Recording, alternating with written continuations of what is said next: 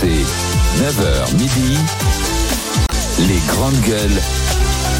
Alain Marchal, Olivier Truchot. Mais oui les amis, nous sommes là, c'est reparti pour une semaine de discussion et croyez-moi, cette semaine, les GG ne vont pas voler leur nom comme d'habitude. Bonjour à tous, bienvenue, bonjour Salut Olivier. Alain, bonjour les grandes gueules, bonjour à tous. Bonjour particulier à Gaëlle que j'ai rencontré il y a quelques jours, mais j'oublie chaque jour. C'est une comédienne, c'est une fan des GG, elle nous podcast tout le temps. L'occasion pour dire à, à tous que le podcast des grandes gueules, c'est disponible à tout moment. Allez-y. Et plus de 2 millions de téléchargements, c'est ça? Exactement, Oui, on est le, voilà, ouais. on est le Premier podcast 12e d'actualité. podcast de France, mais si on, on- on- on prend les podcasts de débat d'actualité, on est le premier en France. Eh ben, Bonjour bravo. Kauter Ben Mohamed, président de l'association Marseille en colère. Bonjour les garçons, bonjour à la France. Et je salue particulièrement le jeune Omar que j'ai sollicité, je ne connais pas, qui m'a amené à la gare parce qu'il n'y avait plus de métro hier à Marseille et que j'ai failli rater le seul train qui n'était pas supprimé pour venir vous rejoindre. Donc merci à Omar et à tous ces jeunes qu'on sollicite, que beaucoup regardent de travers, mais qui sont toujours hyper disponibles et hyper gentils. Et aussi, j'ai appris que Ah, Guillaume Diop est le premier noir qui a été sacré À et l'Opéra nommé de Paris. exactement Hmm. à l'Opéra de Paris. Pas du tout. Mais c'est le premier noir, c'est important de le Ah, souligner parce que l'Opéra de Paris, c'est quand même pas quelque chose qui est accessible, donc Ouais. bravo à lui. Bravo. Monsieur Charles Consigny, maître Consigny, bonjour, bienvenue. Bonjour à tous, merci Kauter pour cette intro- introduction woke. Bienvenue sur France Inter. Nous nous réjouissons ce matin d'un noir euh, nommé à l'Opéra de Paris. Un danseur, Demain, c'est le euh, premier je crois d'ailleurs. Oui, c'est le premier, Ouais, c'est c'est le le seul. Et, et donc dès que tu sors de, Demain, dès que tu sors de Paris. Intramuros, Première c'est- sénatrice lesbienne, émotion ce matin sur France Inter. Il sort d'un débat avec. euh, c'est Sandrine Rousseau, hier. exactement. Non, et je le mec, dois il dire la pas. marqué. Non, non, Il mais- a marqué. Il a- il a- je, il a- je dois dire il a que je- J'espère qu'on sortira. Enfin, moi, ça me fatigue ces trucs où le premier noir, la première ci, la première ça. Mais si c'est c'est le premier de fait, je- le premier, c'est. c'est- Oui, mais Ah, Il n'a pas été choisi C'est pour comme ça. dans les il a Américains, choisi où pour son talent. Obama, t'avais tous les qui étaient euh, euh, en transe. Moi, je trouve ça euh, décalé. C'est Nous pas- sommes avec- trouve trouve- que c'est une forme de juste- racisme inversé. Ah bon Ouais. Pourquoi De souligner Bah, la je trouve couleur. ça raciste de tout le temps. euh, mais oui, excusez-moi, je trouve Bah, ça raciste de revenir Salut tout son le temps la talent. couleur de peau des Oui. gens. Mais parce qu'il est talentueux, mais il faut rappeler qu'il y a certains espaces où les gens ne s'autorisent pas, où ils sont pas autorisés, et On se met à qu'aujourd'hui prendre des noirs pour jouer Jeanne d'Arc, si tu veux, ça devient débile. euh, tout on ça. s'autorise. Ouais, mais dès que Bah tu oui. sors de, de tout ce qui est intramuros parisien, chicos, en fait, Charles, je trouve que c'est du wokisme, mais Pas par du contre, tout. Ça, il est quel toujours rapport à- candidat pour Alors aller là- débattre alors avec là, ces gens sur Kauter, Il n'y a pas BFM. plus intramuros parisien chicose que de se réjouir du premier noir euh, nommé danseur à l'Opéra de Paris. Non, non, je me. Je Thomas Porcher. cette discussion. Hein. Non, non, je- voilà, pas venir. Thomas Porcher, Non, mais c'est très bon. économiste, professeur d'économie, bonjour. Bonjour à tous. Euh, de quoi va-t-on parler aujourd'hui dans, dans les GG On a un match tout à l'heure autour de la réquisition des éboueurs grévistes. Parce que les, les- les tonnes d'ordures s'amoncellent euh, dans Paris. Ça commence à être un vrai problème de santé publique. Est-ce qu'on réquisitionne, oui ou non? On a deux équipes qui vont se faire face. À 10 heures, un maire qui offre un chèque anti-inflation de 100 euros à tous ses habitants dans une ville où il y a 18% de chômage. C'est un maire communiste, c'est dans le Nord. Est-ce qu'il a raison? Est-ce que c'est le rôle du maire? Premier sujet de discussion. C'est la semaine décisive pour la réforme des retraites. Ça va arriver à l'Assemblée nationale. Débat autour du 49-3, déni de démocratie pour les uns. Du côté du gouvernement, on dit non, non, vous allez voir, on aura une majorité. On l'utilisera pas. On écoute Olivier Véran et Laurent Berger. RMC, les grandes gueules. On peut pas, je vous, je vous le redis, avoir une telle mobilisation, une telle opinion qui est contre cette réforme, une, pr- une procédure parlementaire escamotée et avoir un vice démocratique par le vote de cette réforme par un recours au 49.3.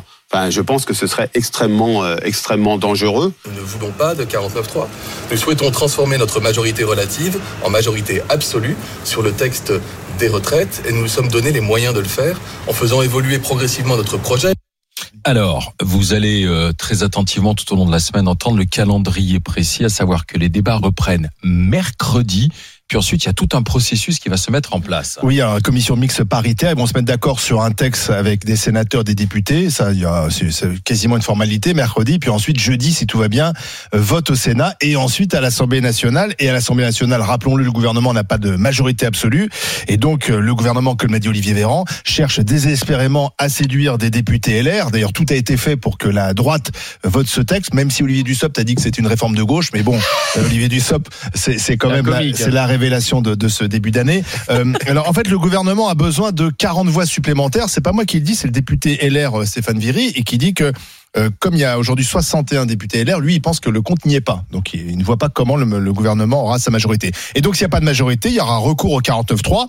Alors vice démocratique, dit Laurent Berger. Je rappellerai que c'est dans la Constitution française, que ça a été décidé par le général de Gaulle, que sous Michel Rocard, qui lui aussi n'avait pas de majorité absolue, il y a eu 28 recours au 49.3, dont 13 en une seule session parlementaire. J'ai vérifié aussi, Édouard Philippe a utilisé 49.3, on l'a oublié pour la première réforme des retraites, parce qu'on l'a oublié ça. Euh, le, le premier volet de la réforme des retraites avait été ad- adopté au 49.3, puis après il y a eu le Covid.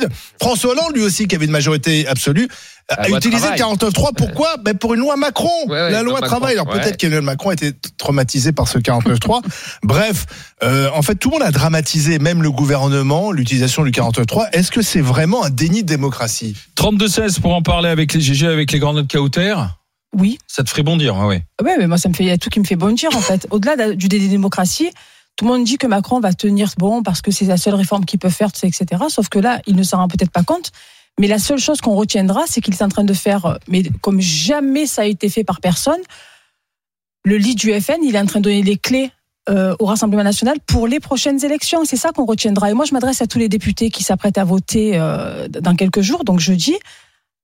Macron ne sera pas réélu parce qu'il n'a plus le droit de se représenter. Par contre, vous, si vous voulez continuer votre carrière politique, vous avez intérêt à bien voter, voter pardon, et à écouter les sondages, Mm. les Français qui défilent paisiblement et calmement pour l'instant, parce que tu sais, moi, ce que je crains, en fait, il n'y a pas un affaiblissement de, de la mobilisation. Moi, j'ai fait toutes les manifs sur celle quand je, je me suis fait opérer, donc euh, à la suite euh, mi-février.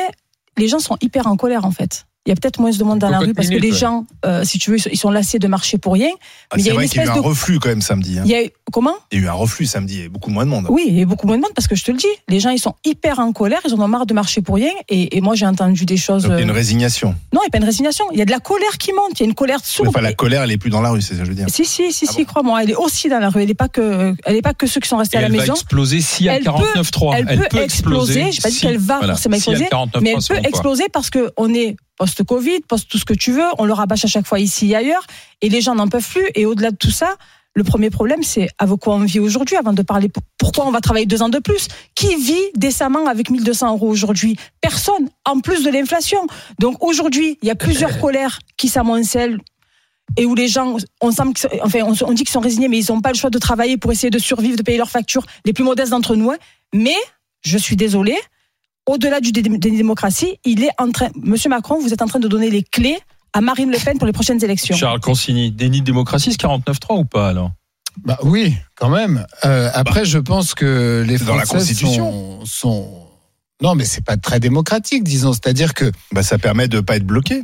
C'est un passage en force. moi, ce que j'ai dit, Voilà. c'est que euh, on conteste Emmanuel Macron sa légitimité pour faire passer cette réforme, parce qu'il a été élu contre Marine Le Pen et que donc beaucoup de gens ont voté pour lui, non pas pour son programme, mais pour faire barrage à Marine Le Pen.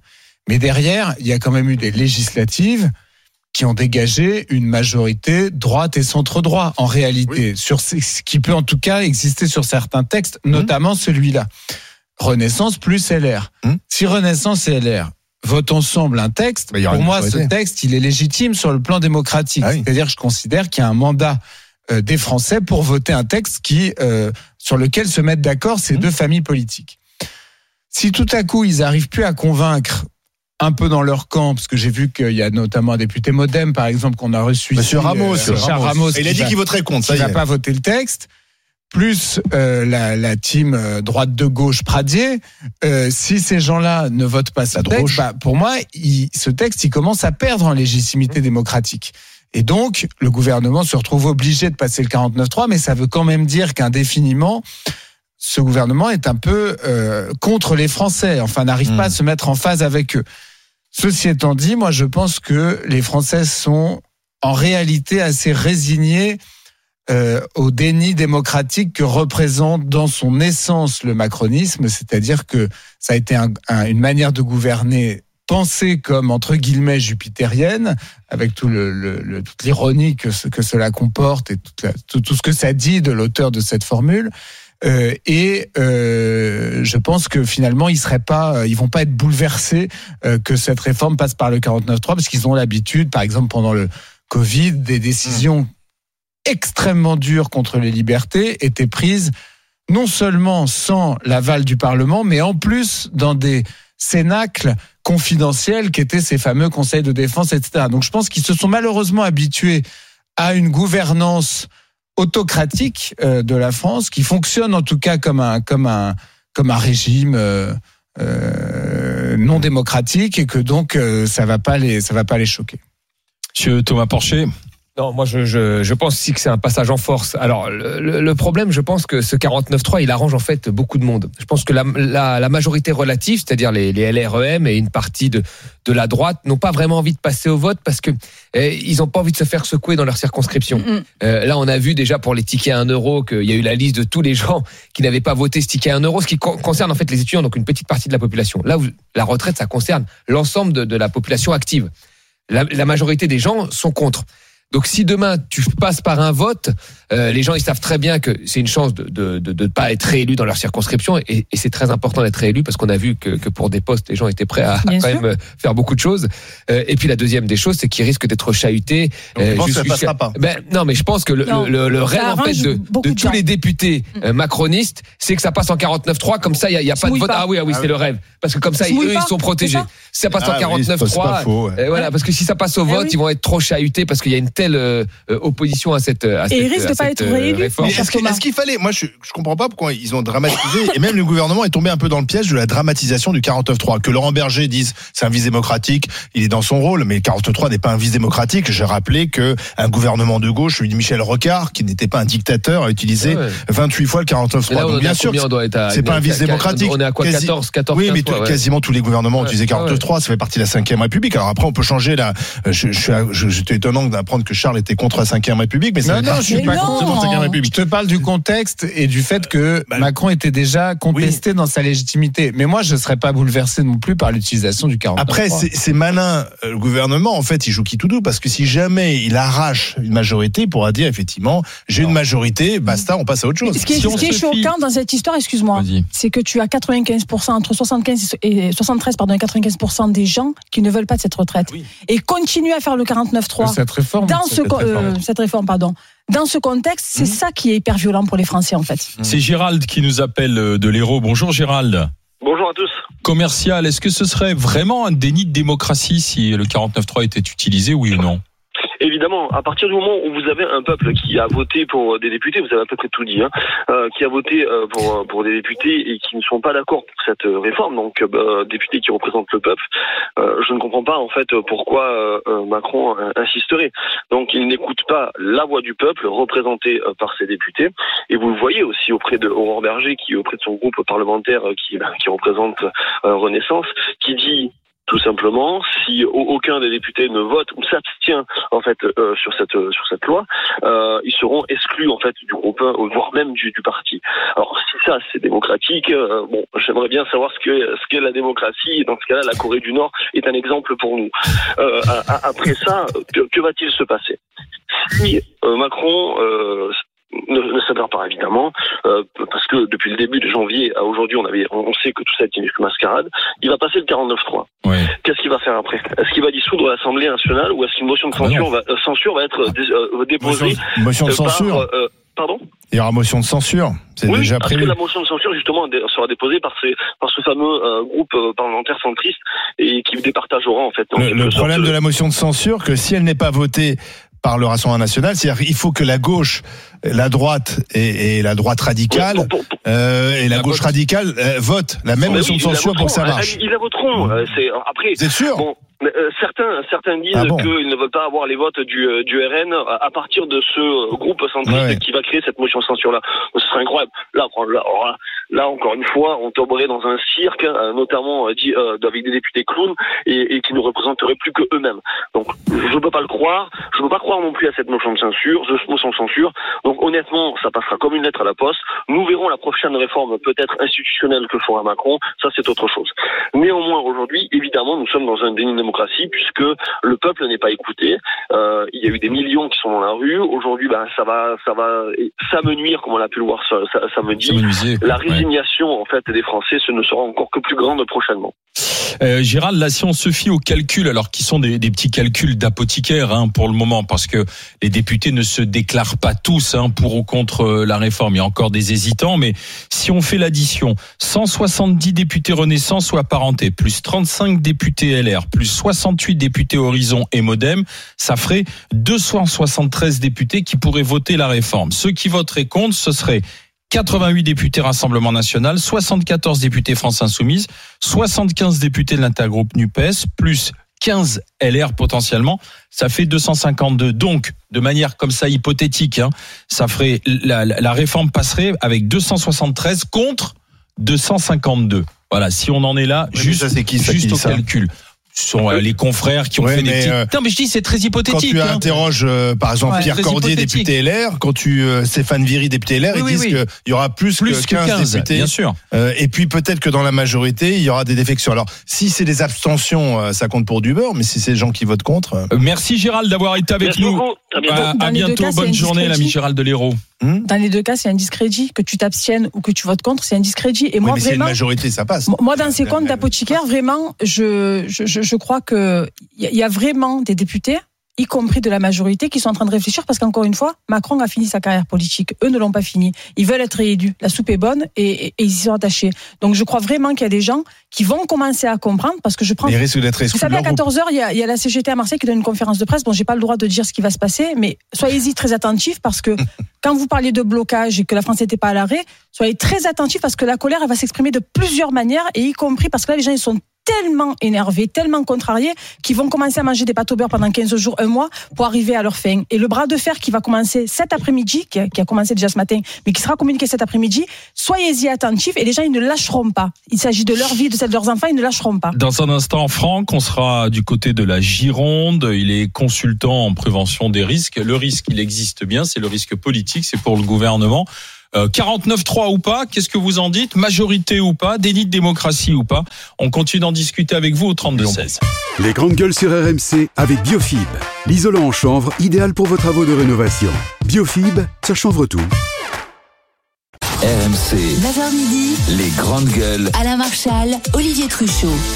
Les GG, les grandes gueules sur RMC, RMC Story euh, ensemble. Avec vous, on parle de cette semaine décisive pour la réforme des retraites. Alors, il y a encore une journée de manifestation hein, qui est prévue en milieu de semaine. On voit bien qu'on est quand même sur un sur un reflux. Apparemment, de nouvelles actions qui vont se mettre en place. Actions, euh, Coup de poing. action radicale, action coup de poing. On parlera de celle de, de, des éboueurs tout à l'heure euh, euh, dans le GG 7 et match à 11h20. Mais là, ce qui nous intéresse, c'est le processus politique. Est-ce que le gouvernement va avoir sa majorité? Est-ce qu'il va dégainer le 49-3 Si c'est le 49-3, est-ce que c'est un déni de démocratie? Comme le disent certains. Franck, bonjour. Bonjour, Bonjour à Franck. toutes. euh, Qu'en bonjour à dites-vous tous. Qu'en dites-vous, vous, Franck, alors? Ouais. Ouais, il y a, il y a- il y a plein de points, mais moi ça me ça me fait monter. euh, enfin, bref, Euh, je trouve qu'à la base, en fait, Macron, euh, on sait tous que bah, c'était euh, sa réforme qu'il voulait faire pour ce mandat. Oui, On vous entend plus. allez-y. Vous avez été Allô censuré. Franck. Franck. Franck, on va vous retrouver dans un instant. On va passer par. euh, on va rester en Gironde avec Eugénie. Bonjour Eugénie. Bonjour à tous, bonjour les Bonjour. GG. Alors Eugénie, euh, déni de démocratie ou pas? Non, moi je pense pas que ce soit un déni de, de démocratie. Je, je, je suis très cash là-dessus. J'ai pas de problème avec ça. Euh, on a une constitution en France, euh, elle existe et dedans il y a plusieurs outils. Vous voyez, c'est comme si vous comparez avec euh, quelqu'un qui fait du bricolage. À un moment donné, euh, si ça bloque sur quelque chose, eh ben, il va peut-être prendre euh, un autre outil qu'il a à disposition. Eh ben, c'est la même chose. Euh, Il y a une, quand même un point que ce que je pense moi, c'est qu'on n'aura pas forcément besoin du 49.3 euh, euh, jeudi. Euh, on va voir comment ça va se passer, mais j'en suis pas certaine. Et, on oublie aussi que euh, Macron a été élu. Euh, alors, certes, certains veulent l'oublier, mais il a été élu. C'est ça, c'est ça la démocratie, c'est voter. C'est voter quand on doit aller aux urnes. Alors, si les gens ne sont pas contents, ils avaient qu'à se déplacer le jour où on est allé voter. Euh, Et ce qui est compliqué, c'est que ceux qui sont dans la rue, beaucoup ont voté Macron.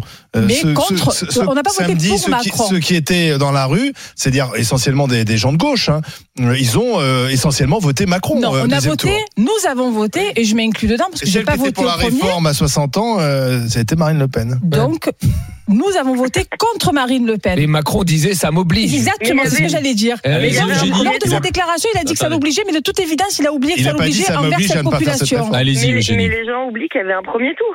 Donc si les gens de gauche étaient allés voter au premier Exactement. tour, peut-être qu'au deuxième tour, il n'y aurait Exactement. pas eu Marine Le Pen ou je ne sais qui. Exactement. Ils n'ont pas mis Mélenchon face à Marine Le Pen. Exactement. Et ils auraient à ce moment-là choisi entre les deux avec un projet qui leur convenait. Ça n'a pas été le cas. Donc c'est facile maintenant de refaire l'histoire. Et la deuxième chose que je voulais dire, parce que ça m'a, ça m'a, ça j'aimerais quand même en parler aussi. Kauter, euh, quand vous dites, euh, oui, attention les députés, on va voir ce que vous allez voter, il faut que vous ayez euh, faire attention, vous n'allez pas être réélu, etc. Euh, ce qu'on demande à nos hommes politiques, normalement, et c'est je pense le problème aujourd'hui, c'est qu'on leur demande d'être courageux. On leur demande de euh, défendre des réformes. Alors, je ne parle pas forcément que celle de la retraite, il y en a d'autres qui ne sont pas forcément populaires. Mais si nos députés devaient à chaque fois céder à la pression euh, populaire, mais on n'avancerait pas. Ils sont là pour réfléchir à notre place, ils sont là pour être visionnaires, ils sont là pour... Oui, oui, c'est pour ça qu'on vote Non, pour eux, non, parce que... il réfléchit pas à ma place, mon député Eh ben- Eugénie. Vous m'avez interpellé, donc je vais vous répondre. Les députés sont là pour défendre les intérêts du peuple et Eh pas oui. du président de la République. mais Les députés ont que- été élus. Ils n'ont pas été nommés par le président. Ils ont été élus par une population qui est aujourd'hui à 95%. Enfin, l'étiquette présidentielle. À quand même. 95%, oui, bah écoute, les gens, ils, ils peuvent se tromper. Et là, il affirme qu'ils se trompent, justement. Parce qu'à 95%, de manière constante, depuis le début de l'année, donc ça fait bientôt trois mois, les Français disent qu'ils sont contre cette réforme. Et donc, les députés, Oui, leur travail, Alors, ils ont été 95%, élus moi, par le peuple, pour le peuple, et pas pour le président Ah, de la Marseille, à République. Marseille, c'est 95%. Non, mais Eugénie, Eugénie, il y a plein de fois dans ce cas-là où Macron a été élu, il a dit qu'il faisait des choses et qu'il les faisait pas. C'est ça. Il y a- il y a- non mais il y a, Bah il y oui, mais alors dans ce cas-là, on peut pas reprocher tout non, mais par, non, mais par exemple, euh, les démissionnaires, les démissionnaires devaient avoir dans le premier quinquennat de Macron, il a dit j'offrerai des prestations chômage aux démissionnaires. Je crois qu'il a oublié ça. Euh, Dans, dans le premier plan, il a dit qu'il ferait un plan, un plan de relance écologique. Je crois que c'était de 50 milliards. On sait pas où il est passé. Bon, il y a eu le Covid. Mais il y a plein de choses qui ont permis à Macron de dire. euh, Macron, à l'ép- à l'époque, c'était la social-démocratie, le modèle euh, fle- fle- flexi-sécurité. Il y a eu beaucoup de flexible, il y a eu peu de sécurité.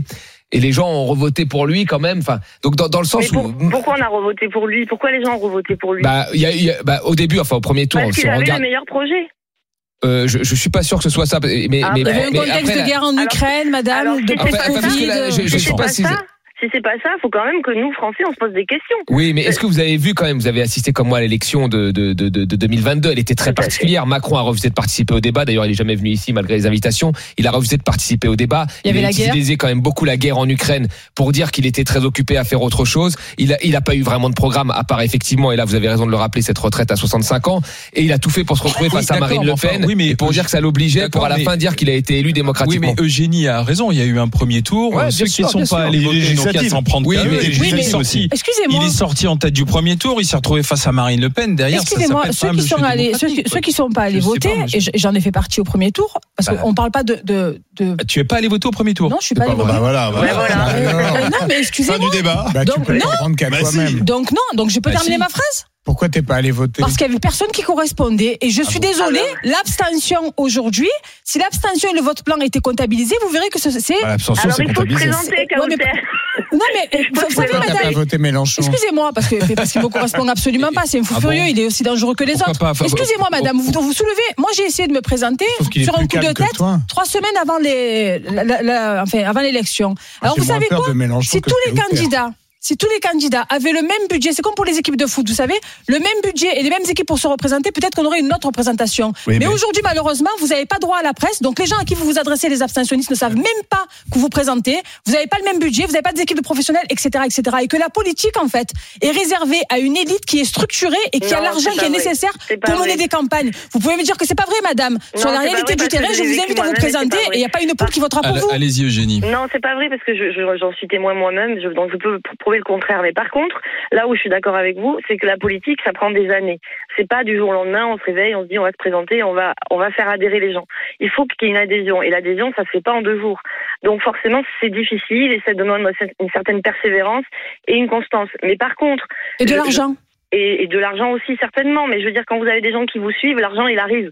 Euh, Ah ben, euh, Il y a plein de candidats, euh, on, en- on en connaît, on prend des Poutou, on prend ce genre d'exemple. Ils n'ont pas d'argent. Mais- C'est juste qu'il y a des gens qui ils. Mais pour, revenir à notre débat, parce que là on s'éloigne, mais Ah oui, euh. Génie, le problème d'Emmanuel Macron, c'est qu'il aurait dû proposer un, un accord de gouvernement avec euh, ce qui reste des LR. Mais c'est ce qu'il a proposé à la base, on l'oublie, mais c'est ce qu'il a proposé à la base. Euh, et s'il avait réussi à ce moment-là à mettre en place cet accord gouvernemental, on n'en serait pas là. C'est-à-dire qu'il ferait effectivement une une politique de droite, de centre-droit, ce qui fait d'ailleurs, contrairement à son premier quinquennat, on voit bien qu'il s'est quand même droitisé. D'ailleurs, pour être élu, hein, c'était un calcul politique, avec cette réforme des retraites qui est une réforme de droite, contrairement à ce que dit Olivier Dussopt. Et, et, et donc, il aurait pu, à ce moment-là, dégager une majorité très claire et nette. Là, on est dans du un peu du bah, de la négociation, des tableaux Excel Ouais. qu'on fait tous les jours dans ça. le ministère pour Ouais. savoir qui va voter pour, qui va voter contre. C'est pas très glorieux, mais ça Eugénie, remercie je- d'avoir été ouais. avec Ah, nous, dommage, Eugénie. Je vous souhaite une bonne Merci. journée. À. Merci à bientôt. Ah, Eugénie. à On a retrouvé Franck. On va rester Ah, en Gironde. Franck. Euh, Oui, bonjour à toutes et bonjour à tous. Bonjour. Mon cher Franck. Alors allez-y, dé- ni démocratie ou pas, on reprend la discussion. Du coup, moi, j'en peux plus là de, de la gouvernance, là, grand coup de 49.3, là, ça, ça m'est insupportable. En fait, ce qui est, ce qui est dommage, c'est que bon, j'ai pas voté pour lui, ça c'est sûr. Par contre, ce qu'il aurait pu faire, c'est qu'il avait euh, de- du temps, il avait euh, le gouvernement, mais il, il aurait pu faire une réforme, qui, qui aurait servi à quelque chose. Il avait même les syndicats qui étaient qui, qui venaient euh, s'asseoir à table, quoi. Mais là, le, Bah, c'est la réforme de. Martinez, mais enfin bon, il n'a pas été élu pour faire ce que Ouais, veut Philippe ouais. Martinez. Mais là, c'est, comme ils ont fait, c'est ni fait ni à faire. Plus ils en parlent, ils se mettent les pieds dans le tapis. Enfin, moi, ça me, ça m'exaspère. Qu'il y ait une retraite qui soit faite, j'ai pas de problème avec ça, mais pas comme. de Donc. Franck, euh, vous souhaiteriez que le qu'il y ait une euh, 49.3 motion de censure et que le gouvernement tombe? Ben ouais, parce que moi, le 49.3, j'en, j'en peux plus. Et si Et- je vais et- défiler, parce que ça passe au 49.3, ça sera pas pour contre la réforme, ça sera contre le gouvernement qui fait. Vous pensez ça, qu'il y aura ça, des-. Si si jeudi, il y a par exemple le 43, vous pensez des, des- qu'il y aura des grandes manifestations?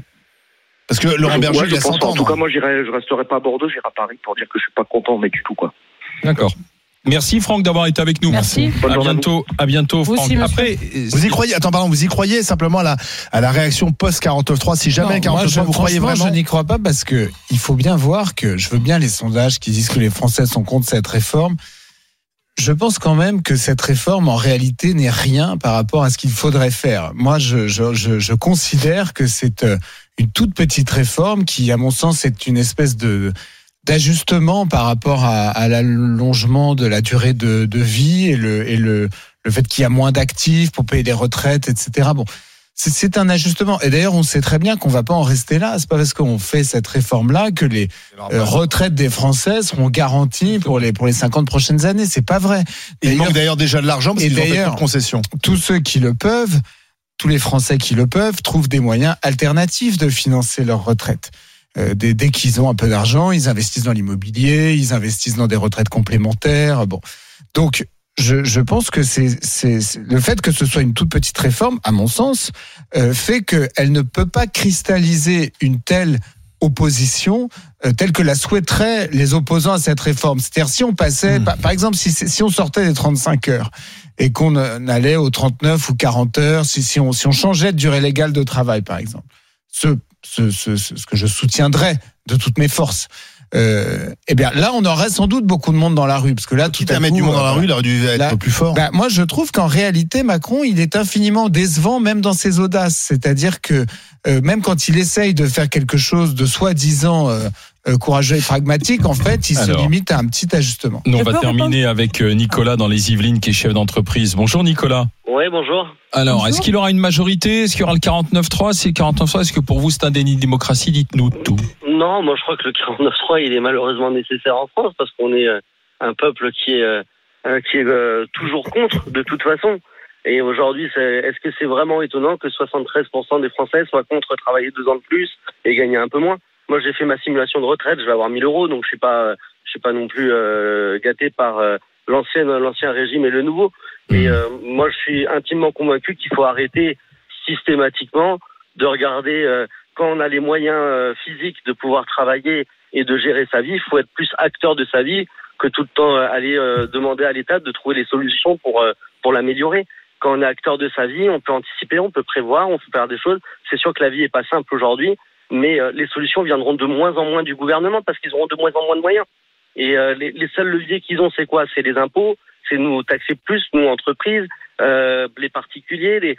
Donc à un moment donné, il faut, je pense que le, le discours de vérité, c'est de dire que ça va être de plus en plus dur, que ça va être des réformes qui vont être de plus en plus dans ce sens-là, que ça va être de plus en plus d'efforts demandés aux Français. Donc anticipez, prévoyez, et si vous avez la chance d'être en bonne santé et euh, d'avoir euh, la possibilité de le faire, prévoyez, et puis mettez-vous à l'abri, et comptez aussi un peu sur vos enfants, sur l'entraide familiale, parce qu'aujourd'hui ça, ça n'existe plus.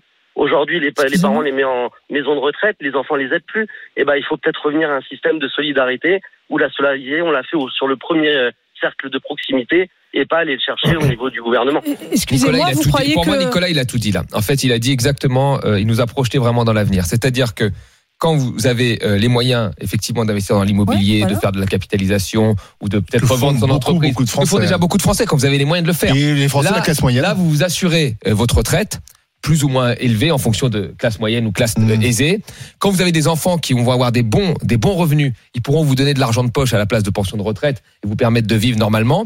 Mais quand vous n'avez pas tout ça, ce qui est quand même le cas d'une partie de la population, c'est-à-dire quand vous êtes en dessous du salaire médian, c'est-à-dire 50% de la population, Ah bah, 1500 t'auras un euros. minimum Les, retraite. les parents, alors vous avez soit le minimum retraite, donc vous êtes en dessous de, en dessous de 1000 euros, il sera pas 1200 euros, hein, parce qu'on pensait qu'il allait être 1200 euros pour les C'est 5 ça. millions au minimum retraite. En fait, à la fin, ça concerne que 40 000, en fait 10 000, puis peut-être 40 à la fin. On verra, on verra. Mais voilà. Donc, donc tu vas faire comment? Bah, tu auras une retraite plus faible, donc tu seras obligé de travailler plus longtemps. Donc, on aura un système à deux vitesses avec ceux qui peuvent s'arrêter plus. co- Voilà, il le dit, il le dit lui-même, il a raison. Ah, il faut qu'il fallait inventer un Il système.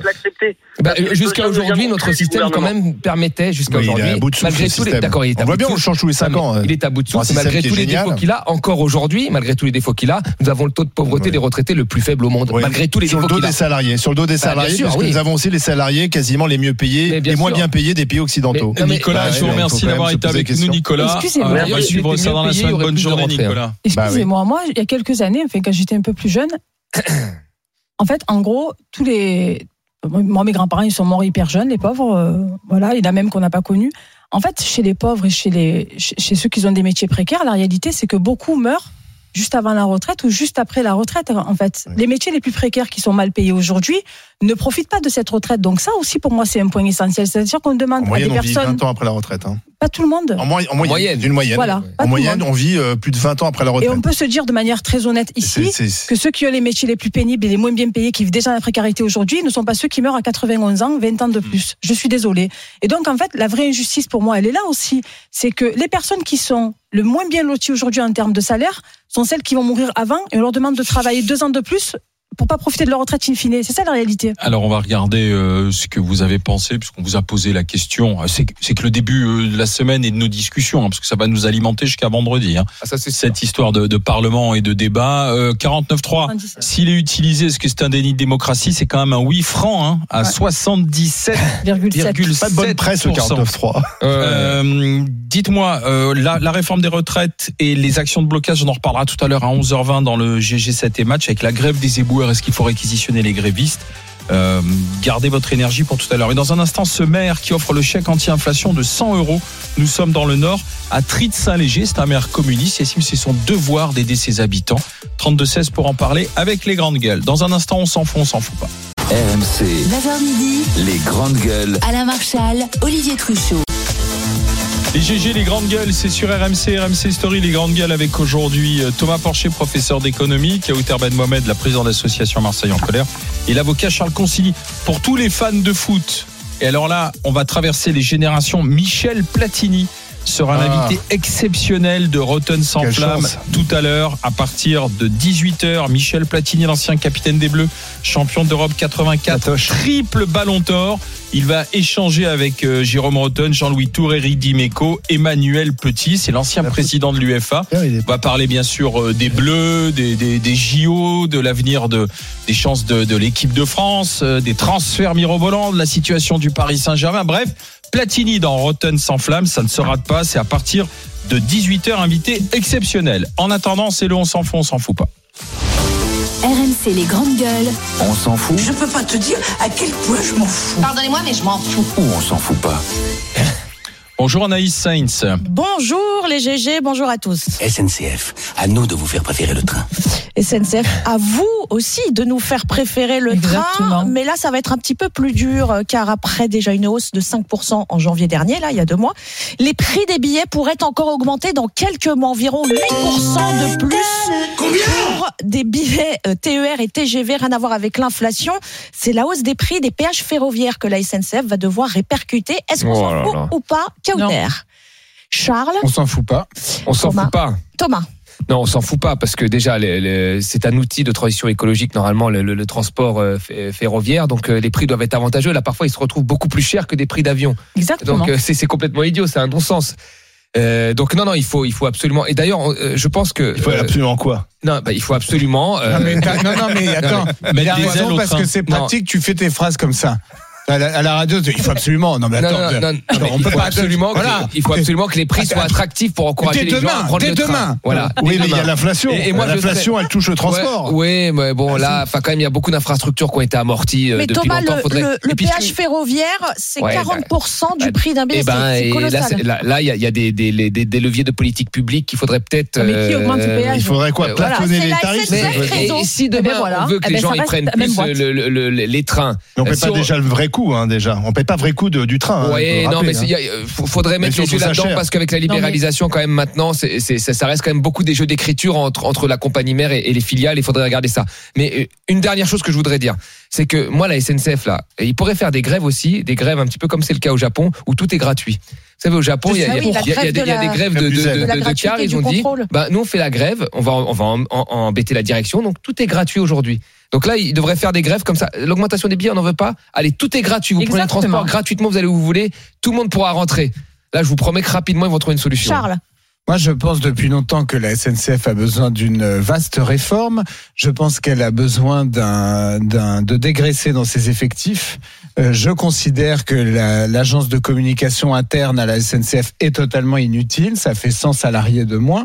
Euh, je considère que le salaire de Madame Parly, euh, notre ancienne ministre de la Défense, qui était rémunérée plus de 52 000 euros mensuels. C'est Monsieur Farandou. Quand elle était euh, à la SNCF, pareil. oui, mais ce qui montre On bien les abus, les abus qu'il y avait dans cette boîte. Moi, j'aimerais bien savoir. Plafonné, hein, les, les, les- pardon, mais les salaires des entreprises publiques sont plafonnés, je crois Mais que c'est. 52 000 justement, euros par mois. Justement, Madame Parly avait euh, été, la SNCF avait été obligée de passer, il y a un article de Marianne qui détaille très bien cette euh, 40. situation, de, de, de faire un tour de passe-passe administratif, réglementaire, pour qu'elle puisse toucher cette rémunération extravagante. J'aurais bien aimé savoir au nom de quoi elle touchait cet argent. Je considère que c'est assez éloquent sur euh, les, les dérives qu'il y a dans cette dans cette entreprise. Donc voilà, moi je pense que elle a besoin d'être d'être reprise en main et qu'une une SNCF dont les coûts seraient rationalisés n'aurait pas besoin d'augmenter le prix de ses billets. Kauter. Mais Anaïs, tu me dis que c'est euh, SNCF Réseau, donc c'est entre eux. Et moi, je trouve que c'est déjà une augmentation de 40%, c'est indécent. Non, la- 40% du prix euh, du billet. euh, C'est le péage c'est le ferroviaire. péage ferroviaire. Mais Mais c'est une l'augmentation, filiale elle, de la elle sera à peu près de 8%. Bah oui, mais c'est l'inflation. Oui, oui, mais non, mais attendez, il faut arrêter de tout mettre sur l'inflation à un moment donné. Bah, vous savez, c'est combien déjà l'aller-retour pour Paris-Marseille Oui, quand je tu trouves de la place? C'est bien, presque, presque je sais 200 bien, balles. c'est très cher. L'avion, c'est moins cher, faut arrêter de déconner. Donc, Bah, on a eu un contrôleur hier qui disait, ben non, parce que, tu vois, tu, tu essayes de faire des choses responsables au niveau environnement, tout ça, etc. Voilà. Pourtant, c'est un peu plus, euh, c'est un peu plus long que l'avion. Et, et au final, tu te retrouves à payer presque 250 euros qu'un aller. Presque partir en Tunisie ou en Algérie, ce sera moins cher que de, que de monter à Paris. Non, mais c'est la vérité. C'est, ça la réalité. Donc, à un moment donné, tu voyages seul pour le travail. Bon, c'est pris en charge, ok. Mais quand tu veux voyager avec ta famille, ça devient très compliqué aujourd'hui de voyager, en train de. On et- enchaîne, et voilà. Je vais devoir m'expliquer pour le peuple. Qui a dit ça, les GG C'est Karim Benzema. La suite du feuilleton de son départ prématuré de l'équipe de France cet hiver au Qatar. Alors, sur Instagram, l'attaquant français a annoncé ce week-end qu'il donnera bientôt sa version des faits. Ça fait suite à l'interview de Didier Deschamps dans Le Parisien, avec laquelle euh, il n'est manifestement pas d'accord, Karim Benzema. Est-ce qu'on s'en fout ou pas, Thomas? Allez, on s'en fout pas. Kauter. Pas non plus. Charles Moi, je m'en fous pas, mais je vais expliquer pourquoi. Bah tiens, Charles, allez, on commence, commence par allez. Charles. Je- J'ai regardé des matchs de la Coupe du Monde là, euh, à la dernière Coupe du Monde. Pas et, Benzema. et rétrospectivement, je trouve que c'était une erreur.